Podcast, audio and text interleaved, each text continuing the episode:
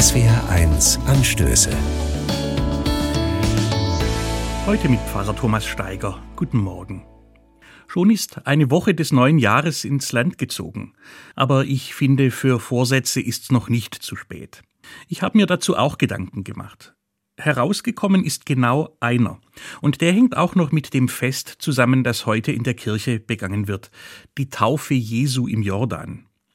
In seltener Übereinstimmung haben die vier Evangelientexte der Bibel fast den gleichen Wortlaut. Immer heißt es dort von Jesus, das ist mein geliebter Sohn, an dem ich wohlgefallen habe.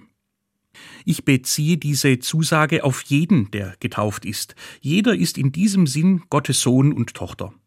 Und ich gehe sogar noch weiter. Auch wer nicht getauft ist, nicht an Gott glaubt und sich einer Religion zugehörig fühlt, jede und jeder ist geliebt.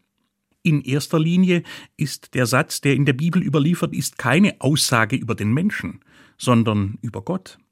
Der Gott, an den ich glaube, der will jedes Menschenkind lieben. Das macht ihn erst zu dem Gott, den Jesus der Welt nahebringen wollte.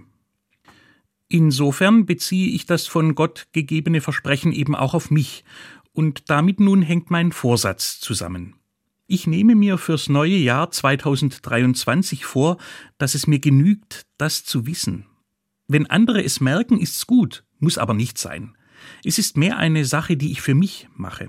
Und es ist für mich ein gewaltiger Vorsatz, weil ich recht oft merke, wie viel ich erreichen will und wie unzufrieden ich deshalb mit mir selbst bin, wenn ich es nicht gut genug schaffe. Zu wissen, dass ich trotz allem geliebt bin, das ist schön zu hören es tut im Moment gut. Wenn es aber meinen Alltag bestimmen, mich als Person prägen soll, dann bleiben praktische Konsequenzen nicht aus. Als ich mir den Vorsatz überlegt habe, war mir klar, ich muss mir vorstellen, was sich dadurch ändert. Sofort ist mir dazu ein wichtiger Punkt eingefallen. Ich versuche weniger als bisher Kritik auf mich als Person zu beziehen. Bei den meisten Konflikten, die mit anderen im Beruf oder an anderen Stellen entstehen, geht es nicht um mich. Es ist deshalb wichtig, bei der Sache zu bleiben. Noch besser mit dem Gefühl im Hinterkopf, die anderen, auch die, die kritisieren und schimpfen, die anderen und ich, wir sind alle Gottes Kinder. Das ist wichtiger als alle Sachfragen. Nur bei den Menschen, die mir am nächsten sind, von denen will ich hin und wieder ganz, ganz intensiv spüren, dass sie mich lieben. Thomas Steiger aus Tübingen von der Katholischen Kirche.